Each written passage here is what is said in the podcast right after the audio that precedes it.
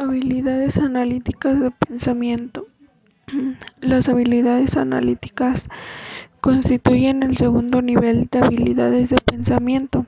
Sirven para la vida universitaria, ya que se logra un análisis fino, propio de la reflexión cuidadosa y atenta.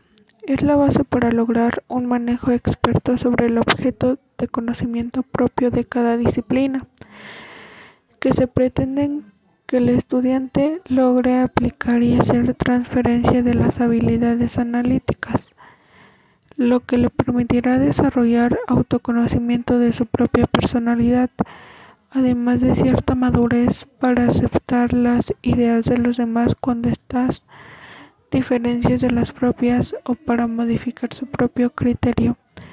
Cuando las pruebas demuestran que están en un error. Las habilidades analíticas proporcionarán al estudiante la experiencia de comprender de manera precisa cualquier situación o tema, ya que buscan orden, coherencia, claridad, precisión y finura, entre otras cosas. Es importante destacar el hecho de que las habilidades de pensamiento están ligadas a un conjunto de actitudes de las que se tiene que dar cuenta o estar consciente para manejarlas a voluntad.